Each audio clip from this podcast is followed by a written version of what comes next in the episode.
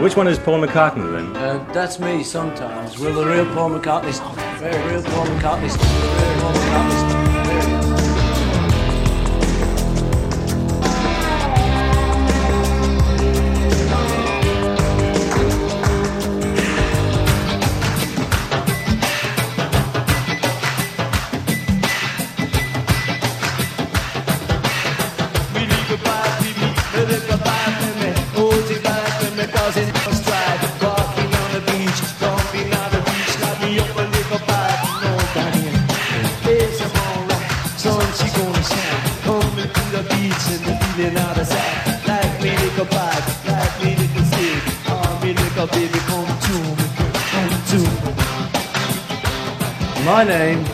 Joe English, and I was born in Liverpool.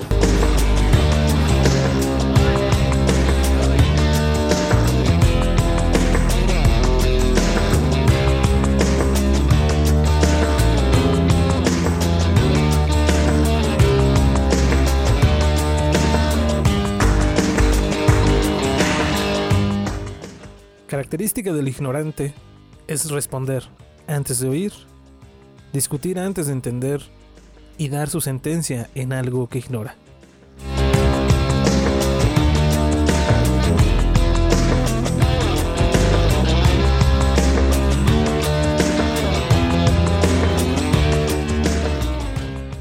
El gran pensador chino Mencio dijo lo siguiente, si amas a las personas y se muestran hostiles contigo, examina tu amor.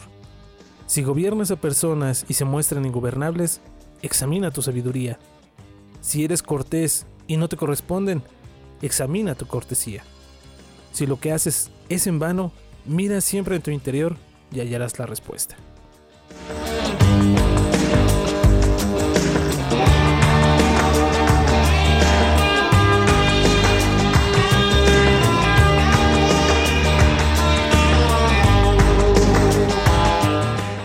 Bienvenidos a este primer episodio de Whippets, un contenido de colectivo Sputnik dedicado a temas Beatles y que en esencia, muy en el fondo, nace del de, gusto por la vida y obra de Paul McCartney y que antes nos llamábamos, eh, no, colectivo Sputnik es quien nos, quien nos alberga, nos llamábamos Crónicas Marxianas. Este nombre, pues bueno, queda con sus setenta y tantos episodios. Por ahí se están subiendo en contenido de colectivo como El Baúl. Estamos cargando esos viejos programas, pero aquí estamos tomando una nueva ruta en Whippets. Whippets, que es? Simplemente platicar sobre Paul McCartney, escuchar mucha música de él. Por lo regular tratamos de poner cosas que no son tan conocidas, algunas cosas de, de la audioteca que tenemos aquí, y hablar, platicar de todo esto que nos apasiona. Así es que siéntase usted bienvenido, muchísimas gracias por estar. Y arrancamos de esta manera. I'll give you the ring. Aquí en Whippets. You look a little lonely. Maybe I can meet you. Tell me where to reach you, and I'll give you a ring. I take you to the pictures. I miss the second feature. Lord, I can't believe my eyes. I must be dreaming.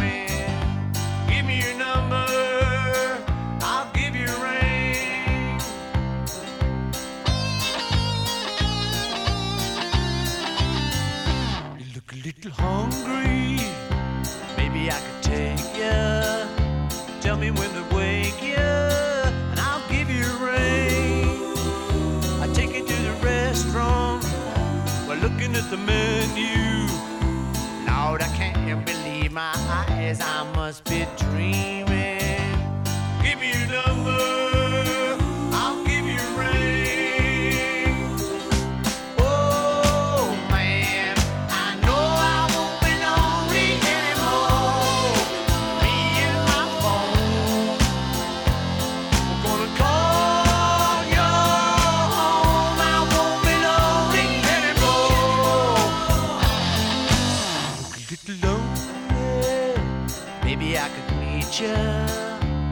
Me where to reach you, and I'll give you a ring. I take you to the pictures, miss a second feature. Lord, I can't believe my eyes. I must be dreaming. Give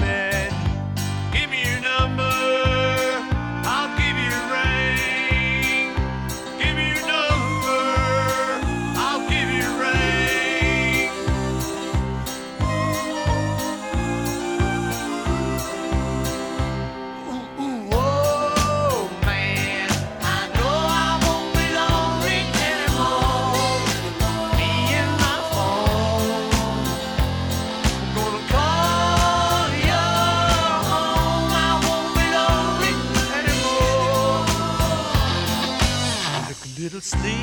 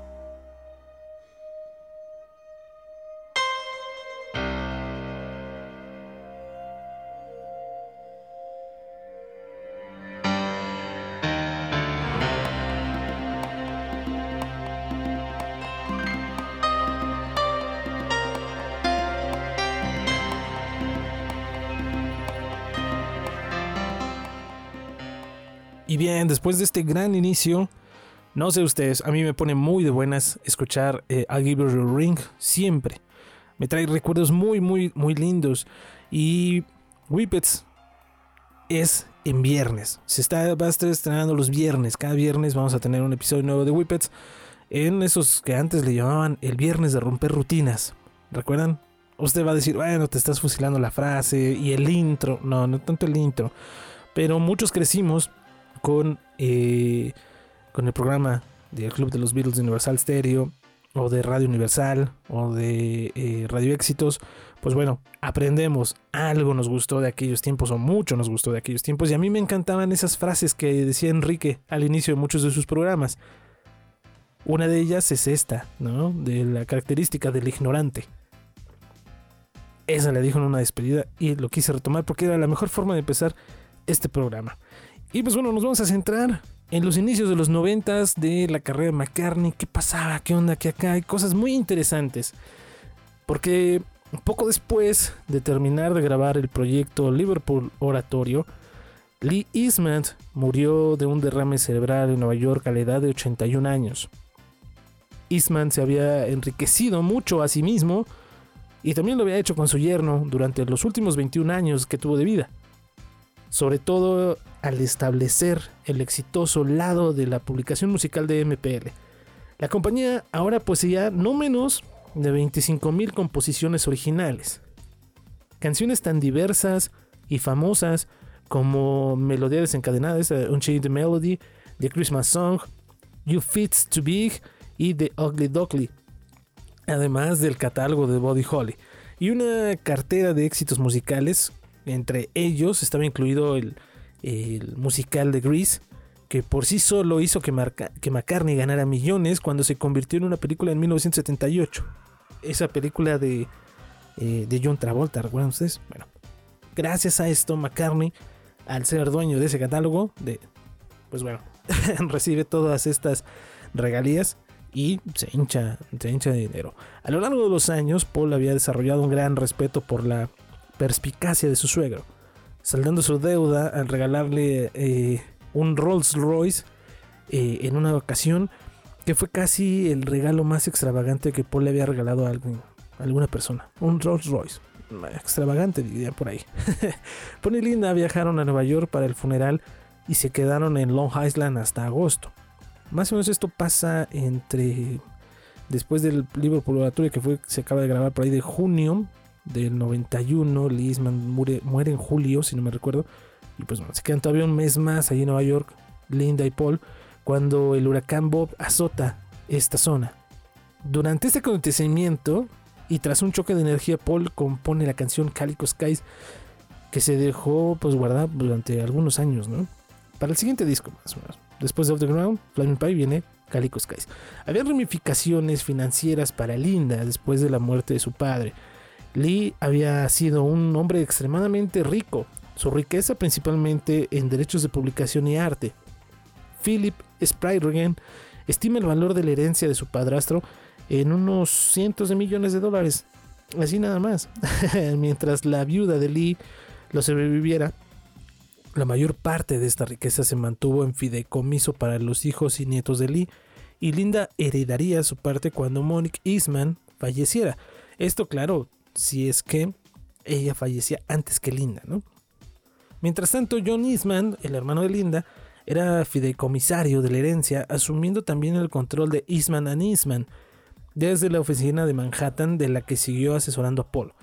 Los hombres estaban cerca. Además de ser cuñados, trabajaban juntos desde los tiempos de Apple y pasaban las vacaciones de verano juntos, viendo crecer a sus hijos. El socio de Paul en Lipa, Mark Featherstone Withy, comenta que al principio de sus tratos con Paul descubrió que junto con George Martin, John Eastman, su cuñado, era una de las relativamente pocas personas a las que Paul respetaba por completo y a las que escuchaba. Desafortunadamente la propia relación de Mark con Paul, pues bueno, no era esa, ¿no? Mark deseaba tener esa relación que tenían Paul y su, y su cuñado. Llegando al asunto de cómo se forja todo eh, a partir de aquí, pues bueno, Paul había prometido a Lipa un millón de dólares, un millón de libras esterlinas, unos 1.53 millones de dólares, para, pues todo el apoyo al, al, ¿no? Pero se necesitaba más de 10 veces esa cantidad para completar el proyecto y encontrar el dinero, pues bueno, no resultaba fácil.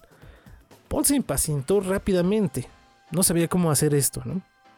Ese noviembre, Richard Ogden instó a Mark a darle pronto buenas noticias a Paul. Vamos, tenemos que hacer algo, ¿no? Hay que dar una, una buena idea. Bajo presión, Featherstone Withy envió más de 600 cartas en nombre de Paul pidiendo donaciones a los personajes públicos y famosos, incluida, por sugerencia de Paul, a su majestad la reina. Decía Featherstone Withy, fue como uno de esos maravillosos ejercicios de inglés, porque solía ser profesor de inglés. Traté de escribir el estilo de Paul McCartney a la, reina. Qué ejercicio, ¿no? Tratar de escribir en el estilo McCartney. Paul también escribió personalmente a amigos selectos, incluido el príncipe de Gales. Eh, como señaló en su carta al príncipe, sentía cierta renuencia a solicitar favores de personas conocidas, ya que él mismo recibía este tipo de cartas y sabía lo difícil que era responderlas. Además, a menudo no tenía motivos para escribir personalmente a las personas en el curso normal de su carrera, por lo que no tenía práctica.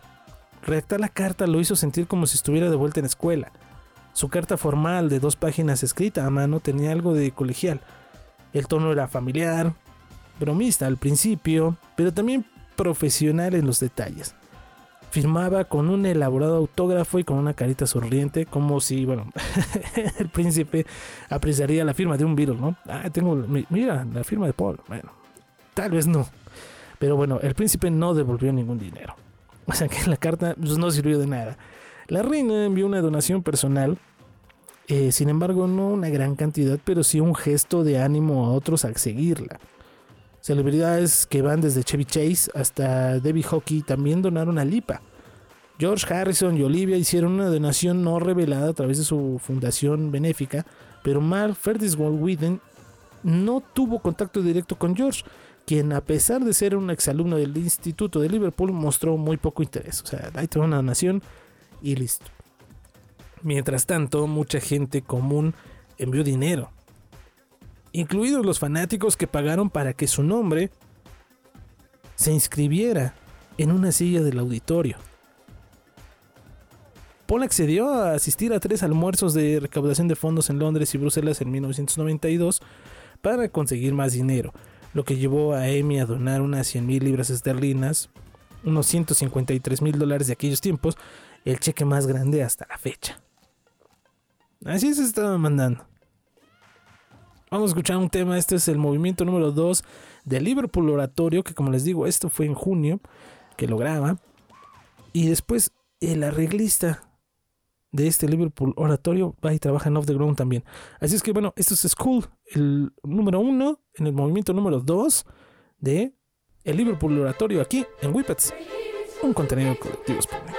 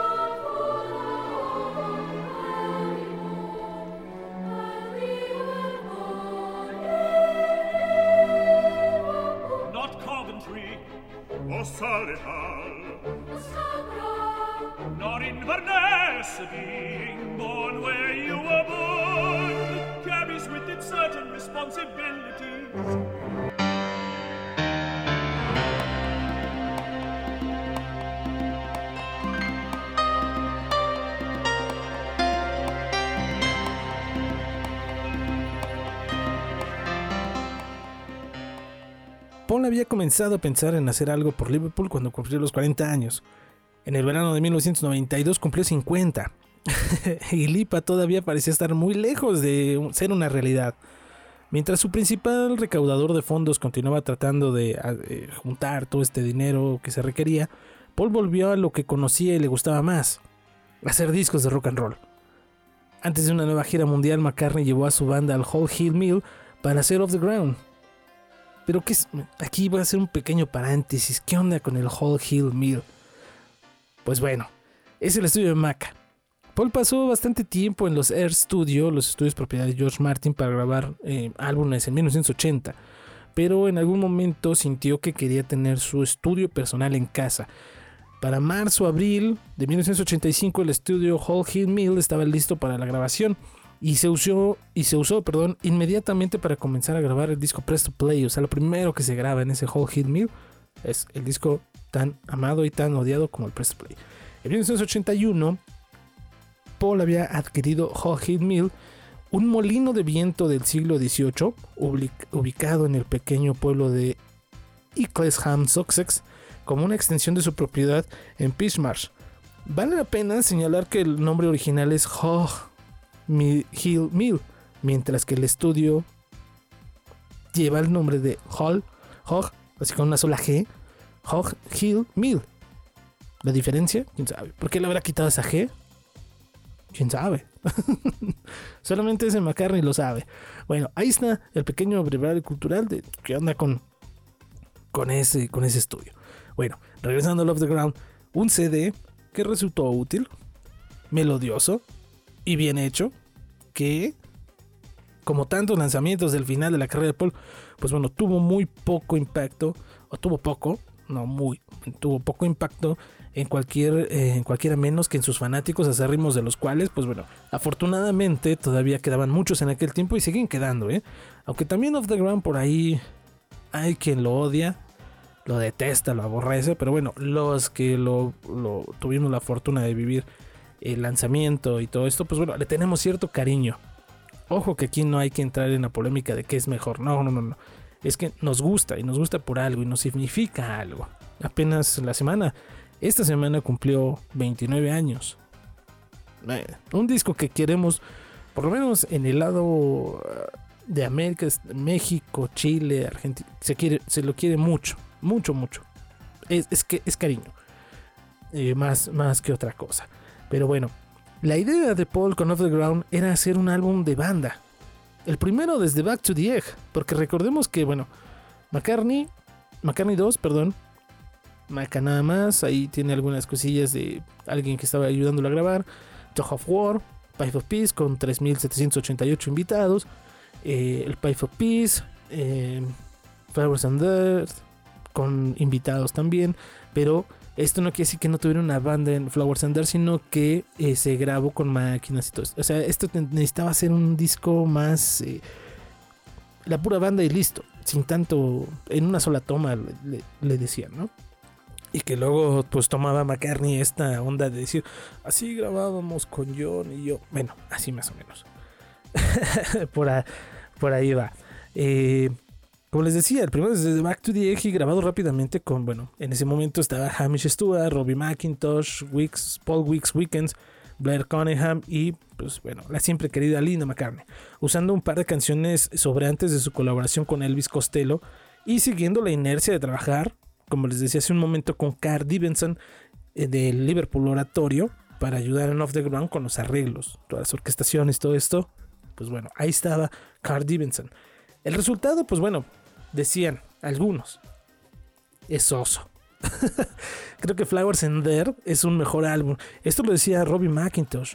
Off the Ground lo grabamos todo en un solo lugar y tiene una especie de sensación ligeramente monocromática. Todo suena igual. Una pista tazota. Sin embargo, el guitarrista disfrutó trabajando en estrecha colaboración con Paul en el destacado Hop of Deliverance, un número de estilo folk de, eh, de llamada y respuesta que fue lanzado como un single en la Gran Bretaña y Estados Unidos con poco efecto, pero que se convierte en un gran éxito en Alemania y en toda la parte del sur, eh, centro y sur de, bueno, toda América, vamos a decirlo así, toda América, ¿no? Eh, pues bueno, ahí es donde McCartney gana todavía más seguidores.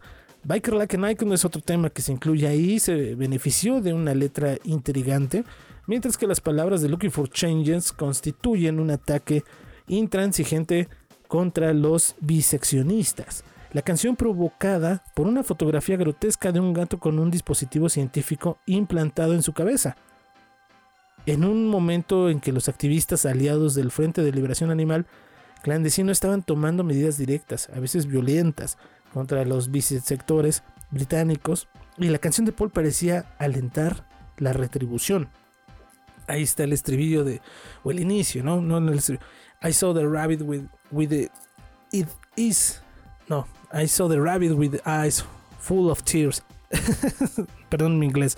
Vi un conejo con los ojos llenos de lágrimas. El laboratorio que la poseía tenía lo que ha estado haciendo durante años. ¿Por qué no les hacemos pagar hasta el último ojo? Preguntaba la canción en este primer inicio, ¿no? McCartney así como muy enojado. bro. Y nuevamente hay quien critica que McCartney se metiera con esto, pero era como que la parte de Maca más, em, más ligada al PETA, al Greenpeace, eh, de más conciencia animal que él tenía sobre el derecho a los animales y todo lo que se llegaba a ver en el inicio del programa, ¿no? Del el video de PETA, con imágenes extremadamente fuertes. Verlo en ese momento era, era muy impactante. Entonces McCartney estaba muy metido en este tipo de situaciones y lo mostraba en eso y ocupaba un rock estridente para que lograra su objetivo. Había una dimensión política en otra canción, lanzada como sencillo con Hope of Deliverance. El número, pues bueno, todos lo conocemos, ¿no? Big Boys Bickering, que amonestó a los líderes mundiales por joder el planeta y se hizo notable porque la BBC y otros locutores se negaron a transmitirlo debido al lenguaje soez. Fucking in everyone. Eso era lo soez. Había una sensación de que Paul buscaba publicidad en un intento cada vez más desesperado por vender discos, buscar los números que alguna vez tuvo. Pues bueno, Big Boys, Bickering, aquí, en Whippets, porque había gente que creía que con, que con decir fucking in everyone iba a vender millones de discos. Nada que ver. Disfrútenlo porque es un gran tema, muy escondido a veces. Yo soy Toño Vázquez, regresamos.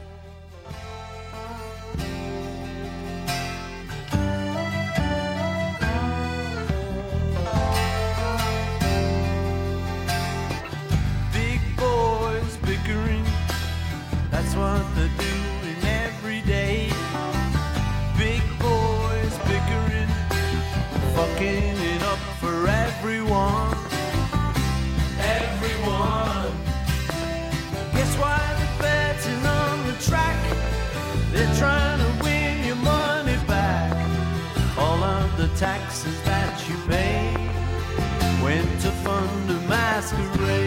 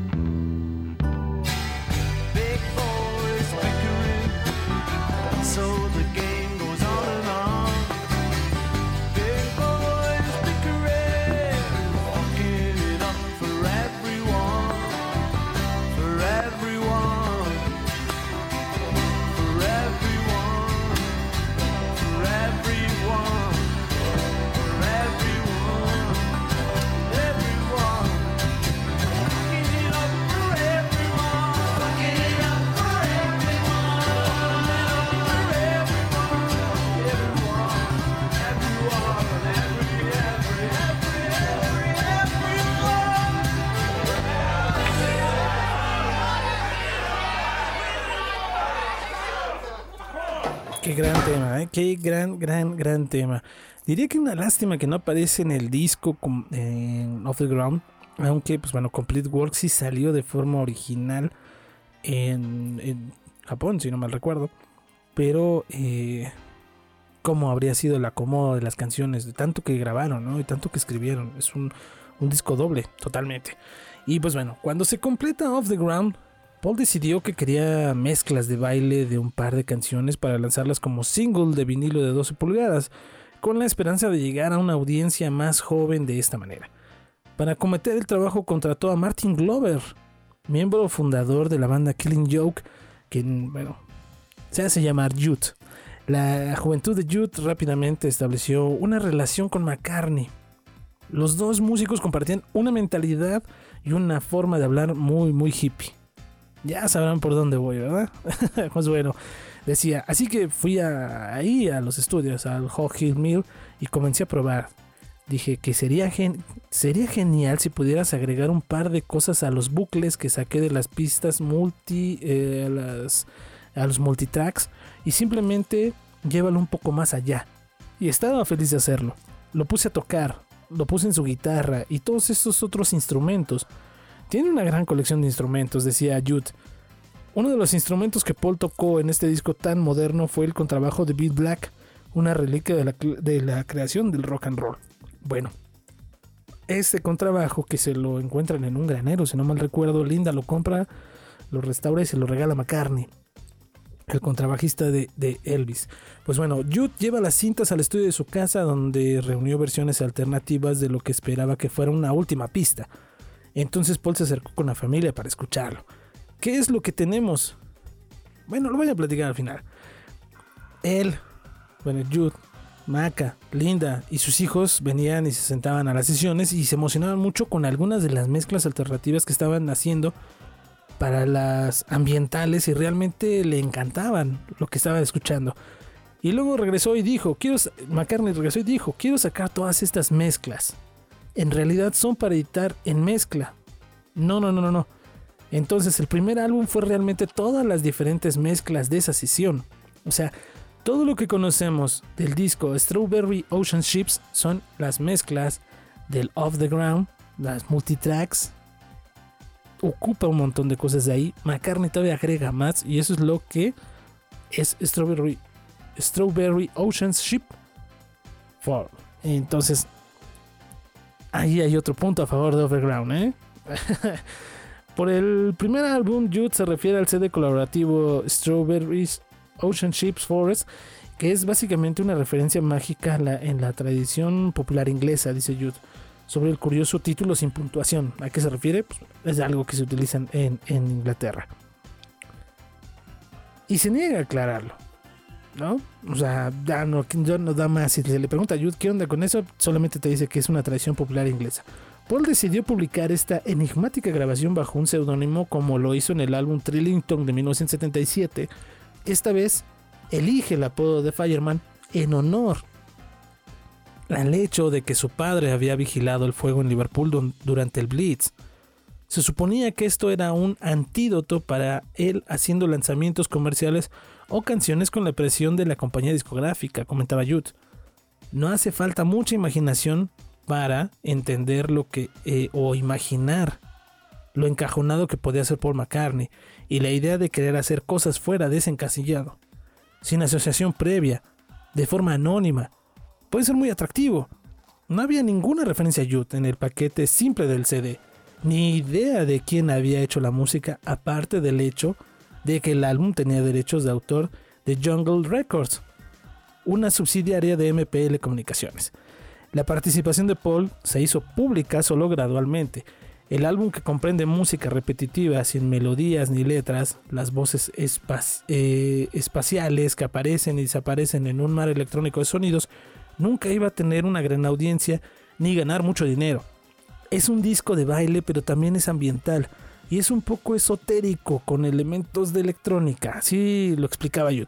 Pero también es ninguna de esas cosas, porque son cosas que él ha tocado y todo está grabado originalmente y eso lo hace diferente. Ahí está, Bison, del disco de The Fireman, Strawberry Ocean Ships Forest, aquí en Whippets.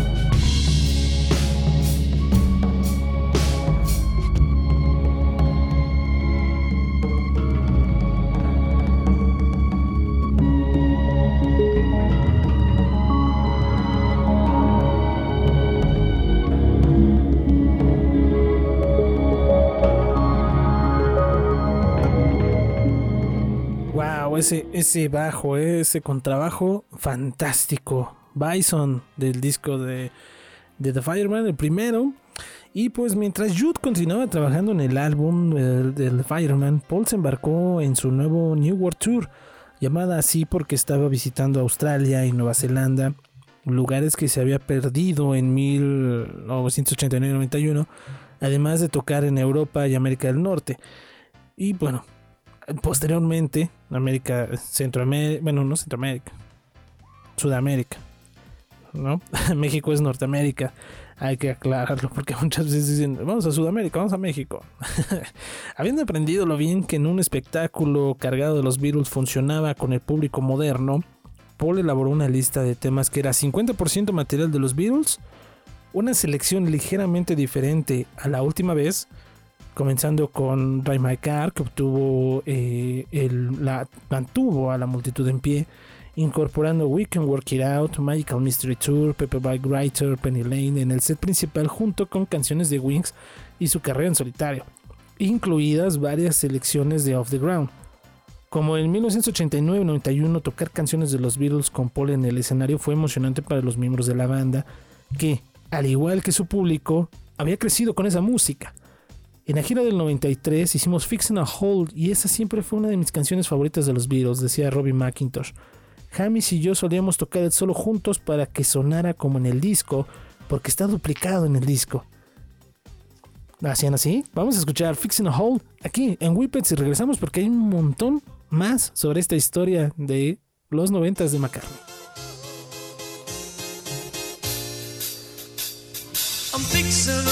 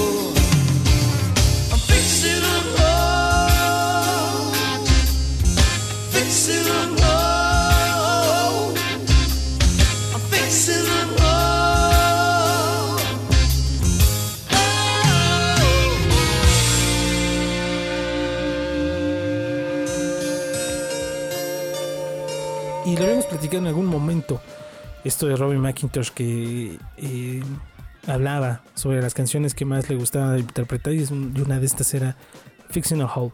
Un elemento del New World Tour fue recaudar fondos para el IPA. McCartney no quitaba el dedo del renglón. El IPA hasta era una de sus prioridades. Y justo cuando empezaba a sentirse bajo una enorme presión para encontrar patrocinadores, Mark Featherstone Whitney tuvo suerte con la empresa Grundig, empresa electrónica alemana que ofreció al IPA 2 millones de libras esterlinas durante 5 años, aproximadamente unos 3 millones de dólares, por el patrocinio del título. Lo que significaba que el nombre de Grundig tendría que usarse sobre el en su literatura. En todos lados tendría que decir Grundig arriba y abajo el IPA. Bueno, el entusiasmo por conseguir a este patrocinador y que ya faltara menos dinero para Featherstone Whitney por el trato se apagó muy rápido cuando Paul le dijo que no quería respaldar a Gruding. Siempre había rechazado ofertas para anunciar productos personalmente o con sus canciones, pensando que era barato, por lo que estaba tan enojado porque Michael Jackson había utilizado canciones de los Beatles para anunciar galletas y zapatillas en los Estados Unidos. ¿Quién no se va a estar enojando en ese tiempo por ello, no? En particular, a Paul no le gustaba la idea de que Grundig tuviera su nombre sobre el instituto. decía eh, Fiddleston Weedy. Recuerdo que dijo, no voy a tener eso, no tengo mi nombre en él, no veo por qué su nombre de ellos debería estar en él. Tienes que encontrar otra forma, esto es demasiado comercial. Mm, ¿eh? McCartney y los negocios. Y aunque a Paul no le gustaba promocionar productos, se había convertido en un lugar común que un patrocinador corporativo compensara algunos de los costos de la gira de, de McCartney, como lo hizo Visa en 1990. ¿Ustedes recuerdan aquellos comerciales de Visa en 1900 a- anunciando la gira de McCartney por los Estados Unidos? Si no se acuerda, aquí está, escúchenlo. In Paris, they lined up in the streets. In Rome, it was standing room only. In LA and New York, his concerts sold out in an hour. In cities all across America, Paul McCartney and his new band is the hottest ticket in town.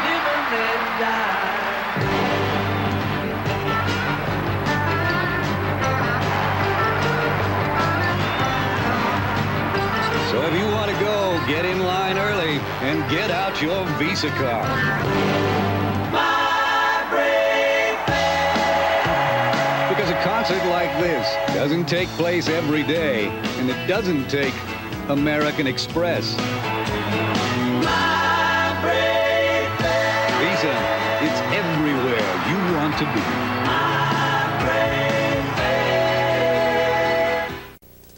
In Paris, they lined up in the streets. In Rome, it was standing room only.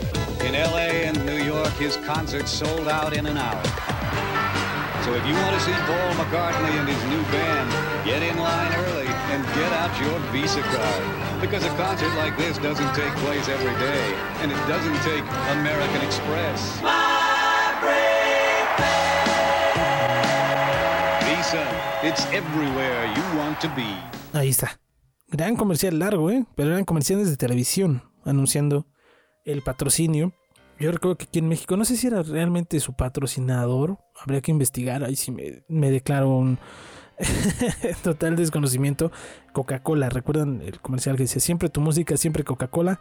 Paul McCartney, ¿no? Las latas, el cubrepolvos del tour program de New World Tour, decía así, ¿no? Yo todavía ahí, ahí lo tengo. Eh, para esta gira, MPL había firmado un acuerdo similar con Volkswagen. Mm. Estaba casi firmado cuando Linda, oh, aquí entra otra persona, Linda también echó por tierra este trato, diciendo que los McCartney no podían asociarse con la industria automotriz por razones ecológicas. Esto dejó a Richard Ogden luchando por encontrar un patrocinador de reemplazo de última hora para que Linda lo aprobara. Decía, los guiones gráficos se habían hecho, todo estaba hecho. ¿Puedes imaginarte tirar a ese patrocinador Volkswagen cuando ya tienes toda la publicidad hecha? Pues bueno, Linda lo tiró. ¿Te puedes imaginar el costo? También lo preguntaba. Eh, recuerda, recuerda a Fiddleston Whitty, quien se benefició indirectamente cuando MPL recordó que otra firma alemana quería vincular su nombre con la de Paul. Ah, Grundig, así es. Dijeron, ah, él quería patrocinar, o sea, ya quitaron a Lipa. Ok, digo a Lipa, ya quitaron a Volkswagen. Tenemos un patrocinador que quería trabajar con nosotros, ¿no? Para Lipa. Ah, Grundig, a ver. Decía este Mark, pues bueno, esta alemana, esta firma alemana eh, quería vincular su nombre con el de Paul. Parecían estar bien. Ellos hacían e- equipamiento de audio, televisión, radio.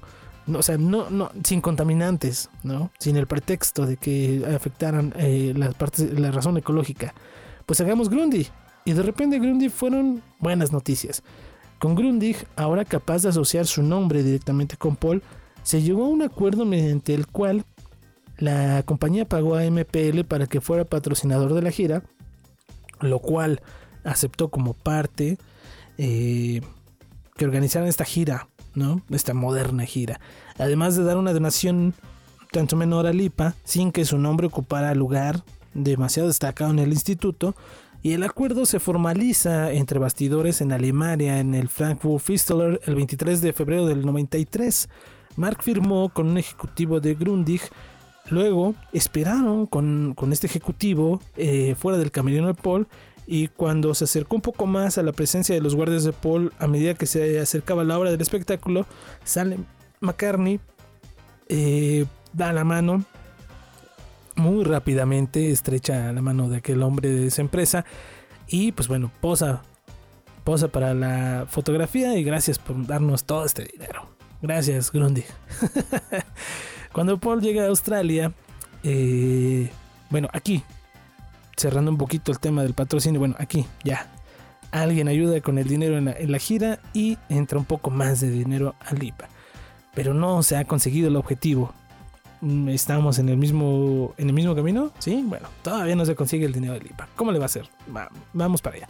Cuando Paul llega a Australia, su gira cambia de una de esos lugares que le llaman arena, como el Palacio de los Deportes de México, a un concierto en estadio, con las imágenes y los efectos correspondientes ampliados.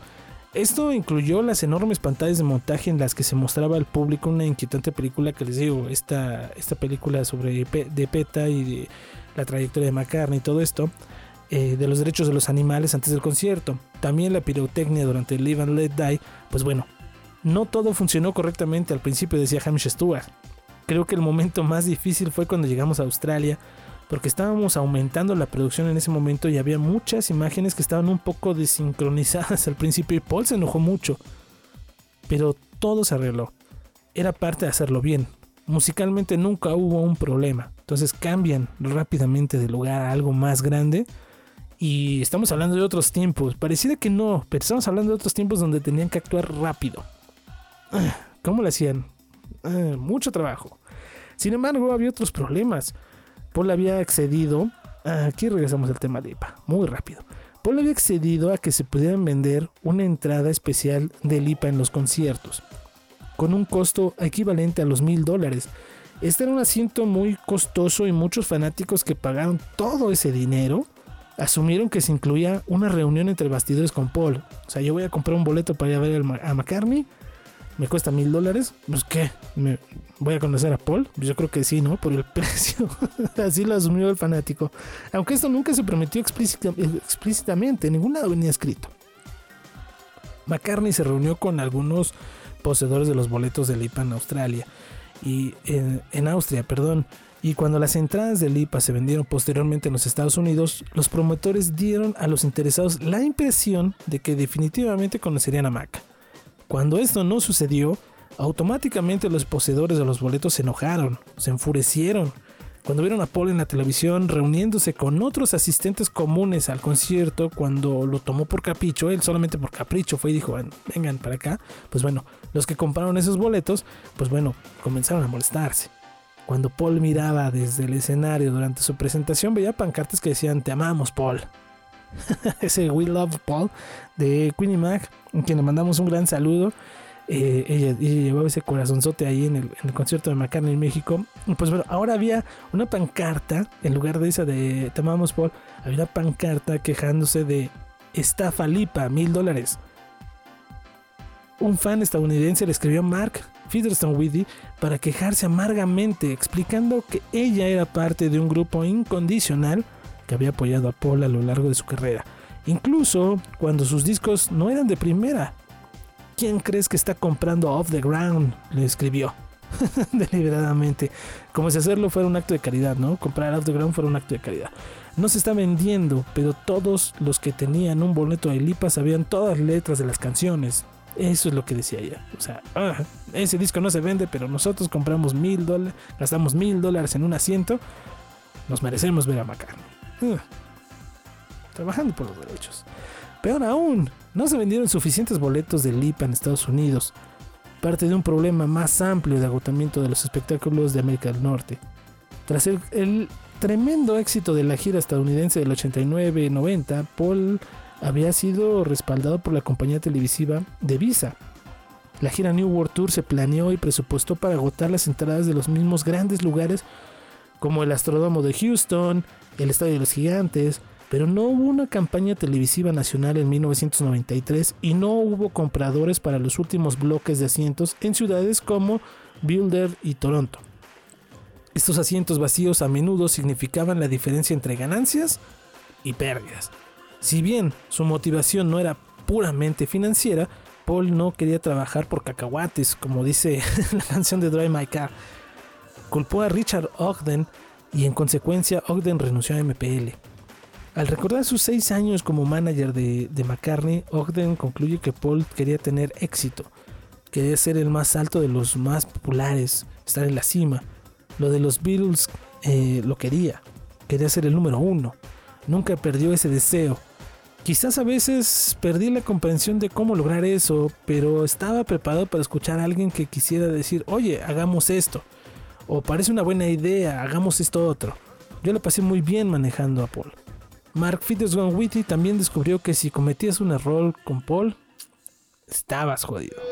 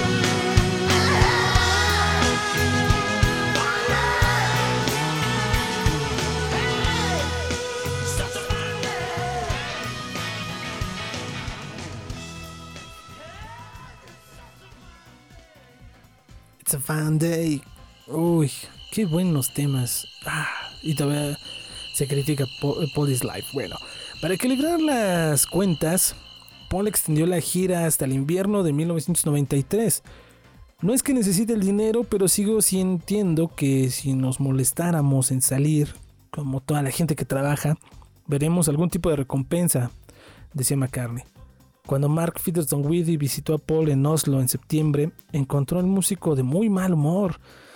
Parados juntos en un bar detrás del escenario, Paul comenzó a regañar al hombre de Lipa, exigiendo que interpretara algo de Shakespeare en el acto para demostrar que había sido un actor como decía.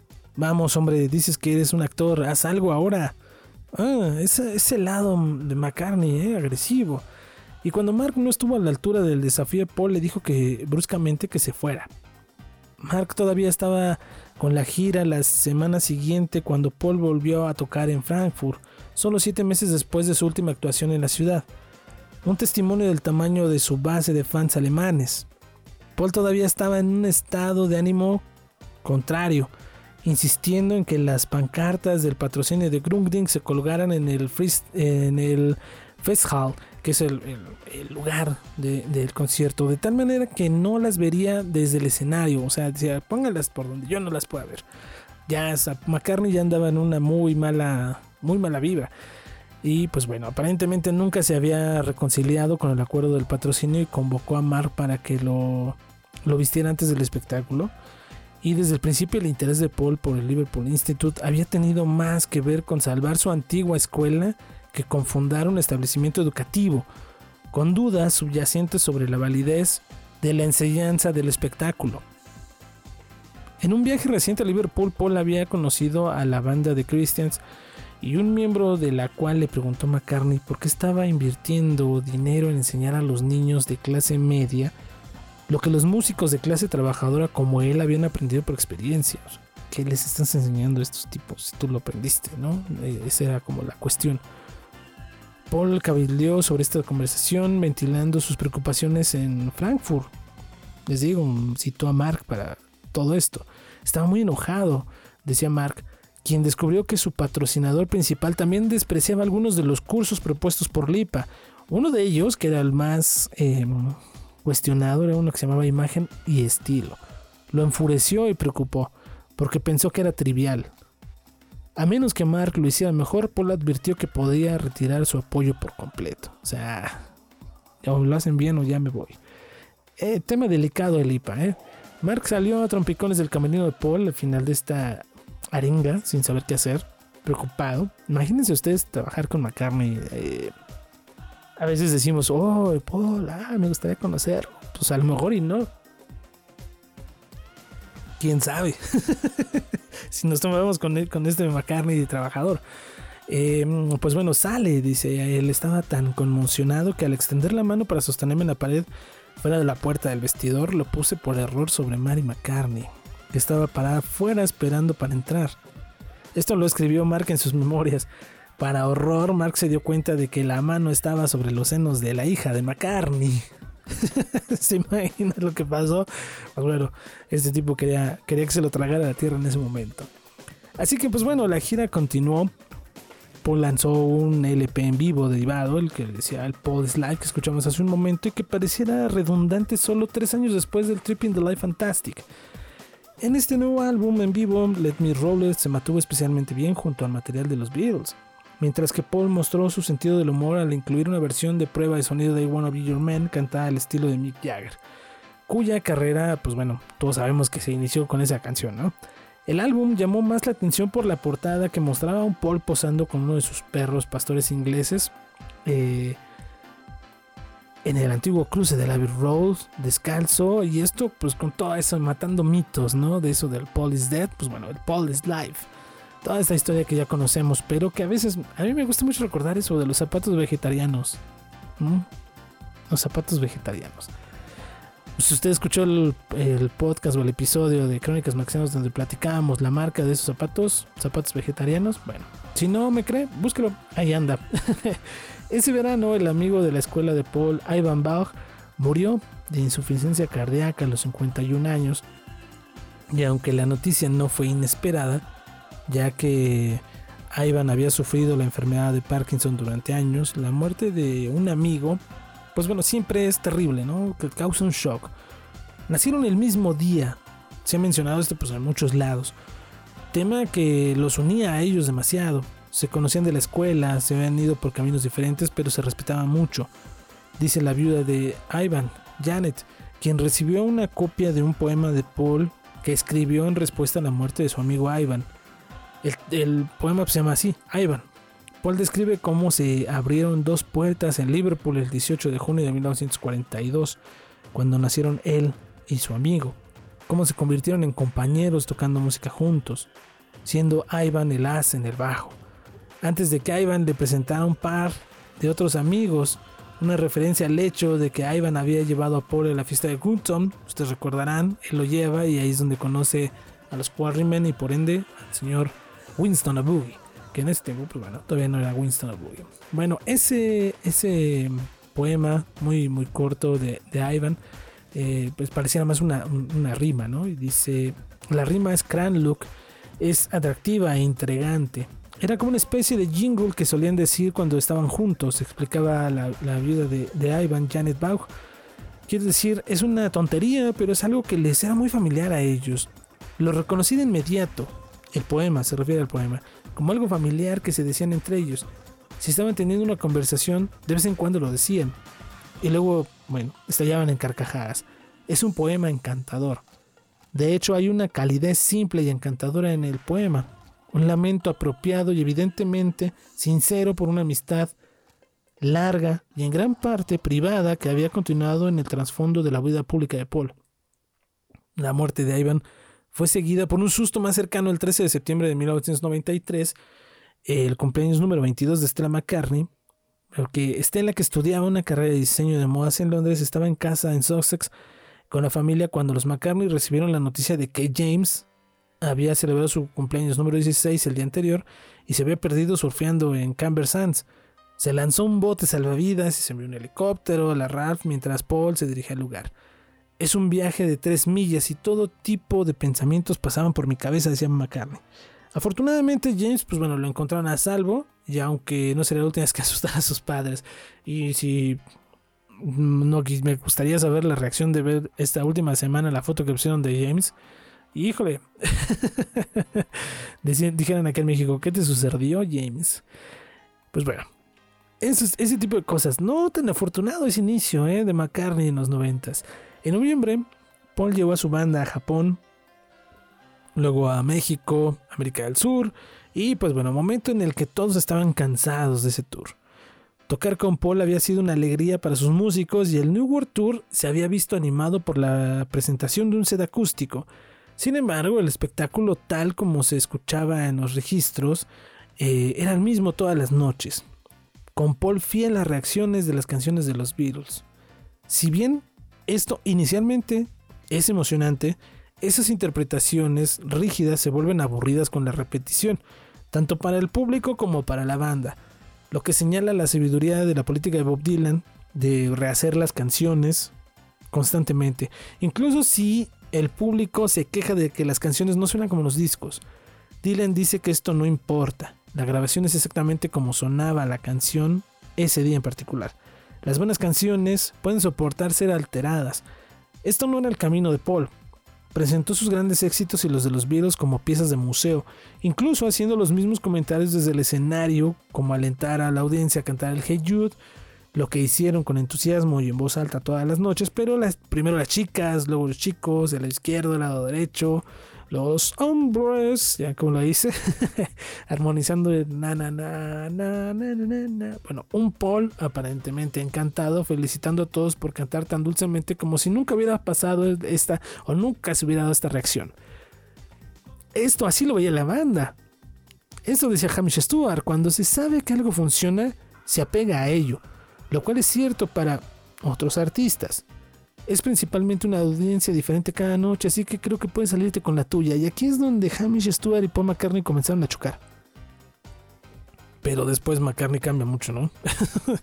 Ahí parecían un relojito, tocaban por nota, tocaban. Ah, habemos, yo soy uno de ellos que me gusta que las canciones suenen como suenan en el disco. Claro que hay veces que tienen sus diferencias y todo, y pero también la banda te ayuda mucho a que las canciones no pierdan. Como creo que sí pierden con la actual banda, pero cuestión de gustos. No me critique, es más, no le quite por favor por lo que acabo de decir. Bienvenidos aquí las múltiples opiniones. Cuando llegaron a Santiago de Chile para el espectáculo final, en palabras de Hamish estaban un poco cansados.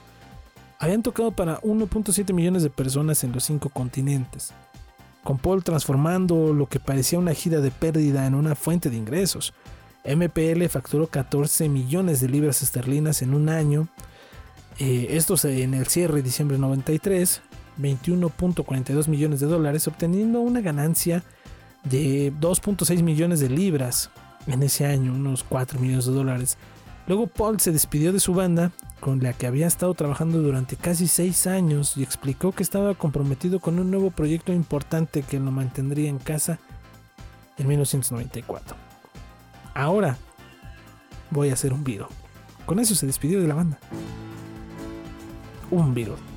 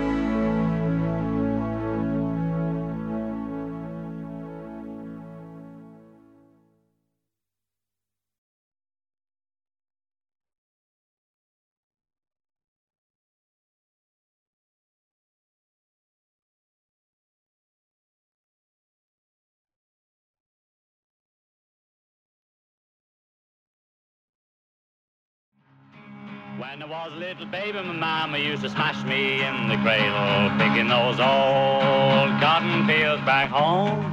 Oh, cotton a little bitty baby, she used to smash me in my cradle. When I was a little bitty baby back home. Y pues bueno, ahí está esta historia de cómo llega el Off the Ground, cómo llega el Fireman, el Police Live, la gira, cómo tiene que meterse con todo esto de los patrocinadores para poder eh, recaudar fondos y todo este tipo de situaciones. Y vemos que no era fácil, no fue fácil, no fue un momento fácil para McCartney. Pero pues llega todo esto de, lo, de la antología y los gustosos de los Beatles, pues bueno, ya querían ver de nuevo a su Beatle y él se dedicó y ahí cambió todo, ¿no? No sé ustedes qué opinan. A mí me hubiese gustado mucho que siguiera con esta banda. Ellos yo creo que hubieran estado encantados de seguir, pero bueno, solamente en algunos conciertos esporádicos se dieron que estuviera Robbie McIntosh, que estuviera eh, Blair Cunningham todavía y Paul, Paul Weeks Weekends, que es el que hasta la fecha continúa con McCartney. Pero pues bueno, así es que pues bueno, aquí estamos, viernes, viernes de romper rutinas, decían en aquellos tiempos, y siempre queridos, siempre gustados los Beatles en la, no, en la BBC no, ahora en la DECA, y vamos a escuchar este tema con su, que se, es, esto que se cumplió 60 años, esto de la DECA, eh, el primero de enero de este 2022, 60 años se conmemoraron y se crea, aquí viene la primera exclusiva de Whippets, un nuevo sonido a estas grabaciones de la década. The Love of the Love. Pónganle mucha atención a cómo suena ahora. Regresamos.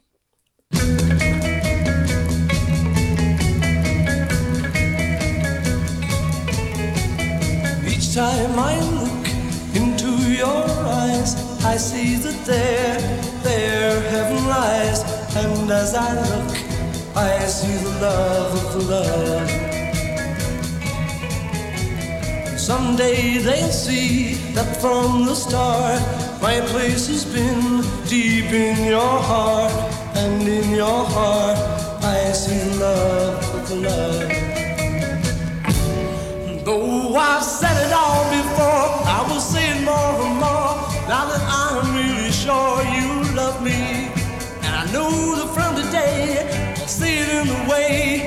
that you look at me and say, Ah, you love me. So let it rain, I'll never care. Deep in your heart, I'll still be there. And when I'm there, I see the love of the love. Though I said it all before, I will say it more and more. Now that I'm really sure you love me. And I know that from today, see it in the way that you look at me and say, Ah, you love me. So let it rain, I'll never care.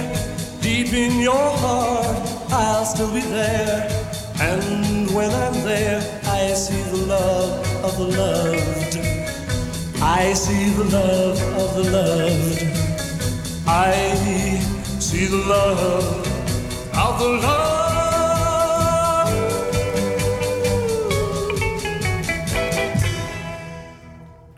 Y este programa se está haciendo un poco largo, pero mm, creo que a ustedes les parece interesante. Si es así, por favor, déjenlo en los comentarios. Recomiéndanos con sus amigos, compártanlo. Este programa lo hacemos todos juntos. Eh, estoy muy contento de seguir tomando esto. Eh, eh, que sea constante. Vamos a ir investigando cada día más.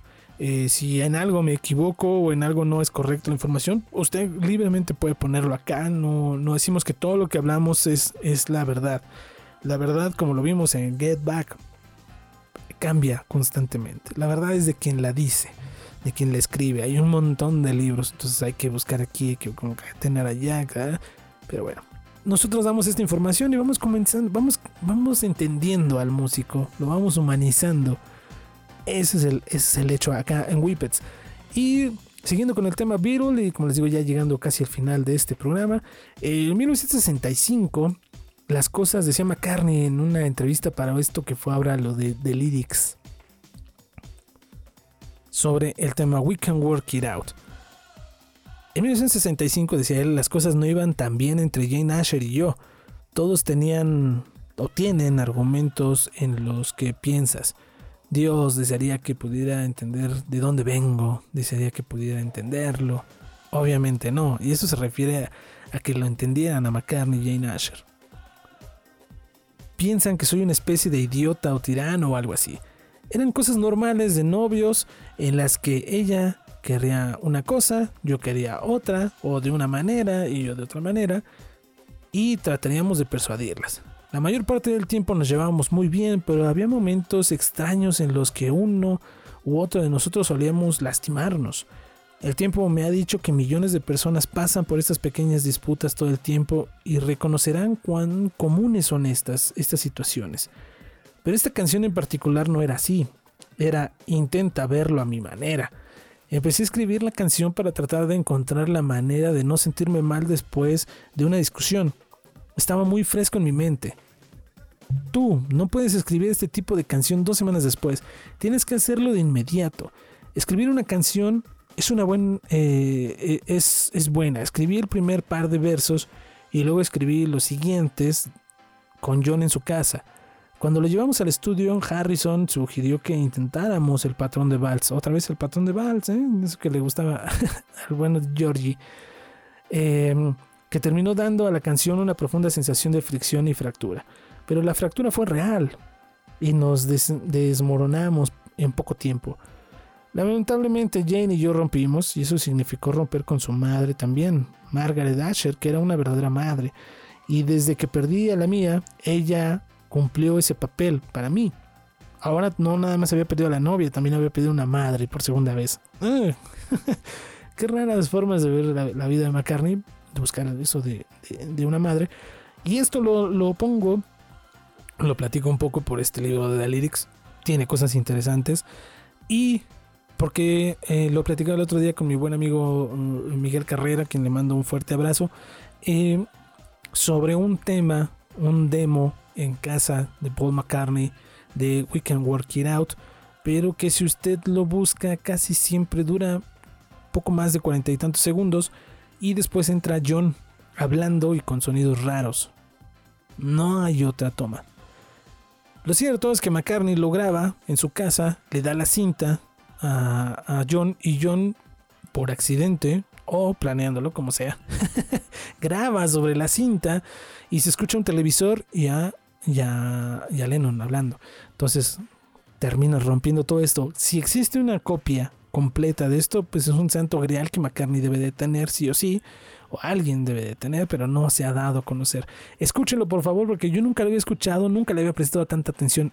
Yo creo que es la forma más espeluznante, más íntima, más linda, más eh, que te muestra tantas emociones de la forma en que la canta McCartney. Porque así era el estilo en un inicio, más rápida de lo que se grabó posteriormente que conocemos. We Can Work It Out, esta toma en casa y regresamos porque después vamos a ver cómo la cantaba muchos años después.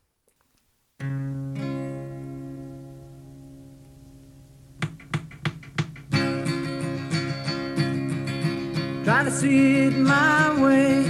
Do I have to keep on talking till I can't go on? While you see it your way, run a risk of knowing that our love may soon be gone. We can work it out. We can work it out. Think of what you're saying.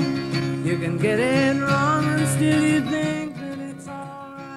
Corto, corto el tema. Pero bueno, ahora vamos a escuchar esta versión que si no mal recuerdo es en Atlanta. Sí, creo que sí, es en, es en Atlanta. Eh, en la gira del Driving Rain. Cuando McCartney hacía esto de que ahora nos quedamos ustedes y yo solito con su guitarra y hacía ese set acústico sin la, sin la banda, ¿no? Recuerdan como que tantas canciones, no nada más era acústico, porque también sacaba el Magic Piano y tocaba You Never Give Me Your Money y todo esto. Eh, era muy lindo ver a McCartney de esa manera. Entonces aquí está We Can Work It Out en aquella gira del 2002 y regresamos porque vamos a, despedir este, este programa. How you doing up at the back there? You right? Just checking. All right. As I was walking down the street one no no.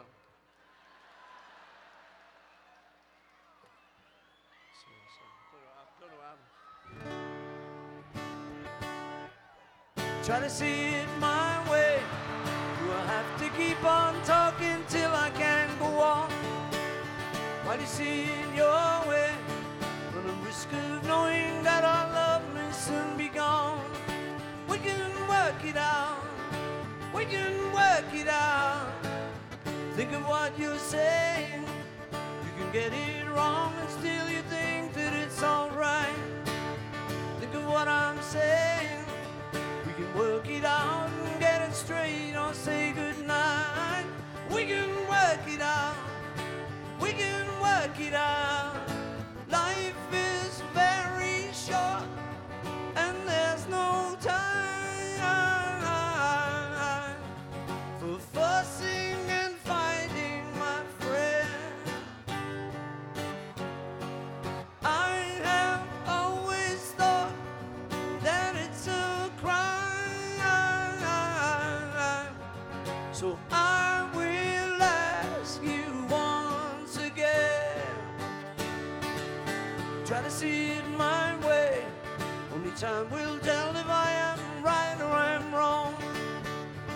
You see it your way?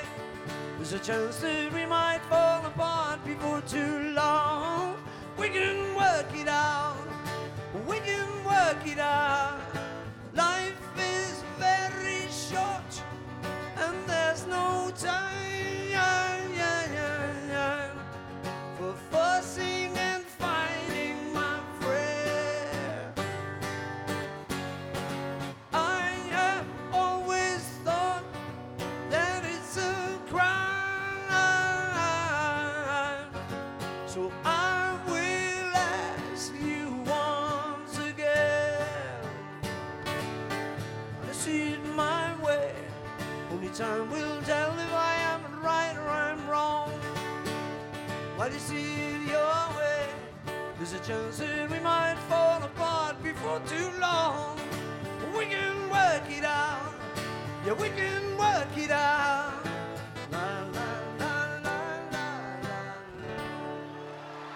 Y listo, qué buena, qué buena interpretación y cómo jugaba McCartney, todavía conservaba una muy buena voz.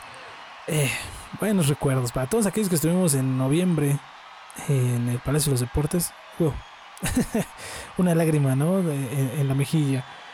Eh, les decía que también Whippets vamos a estar tocando muchos de estos eh, remixes, de estas eh, regrabaciones, retrabajos que se hacen. Y uno de ellos es el que vamos a escuchar a continuación, la- Mrs. Vanderbilt, un chico llamado Kenny Saxton, toma las cintas multitrack o el 5.1, quiero pensar que es el 5.1, y remezcla el álbum completo Band on the Run. Se agradece, por supuesto. No quiero decir que es mejor que lo que conocemos normalmente, pero encontramos y escuchamos muchísimos elementos que en la mezcla original se pierden. No los encuentras. Y en el siguiente capítulo de, en el siguiente episodio, programa de Whippets, vamos a escuchar y vamos a hablar sobre esa frase o esa, em, sí, esa frase en francés en, en Picasso Last Works. Ahorita ya no nos da tan tiempo, lo vamos a para el próximo, porque en estas mezclas nuevas del 2022 de Kenny Saxton, pues bueno, es, más perceptible, ¿no? Ese francés que se habla ahí. Pues bueno, ¿les parece escuchamos Mrs. Vanderbilt aquí en Whippets?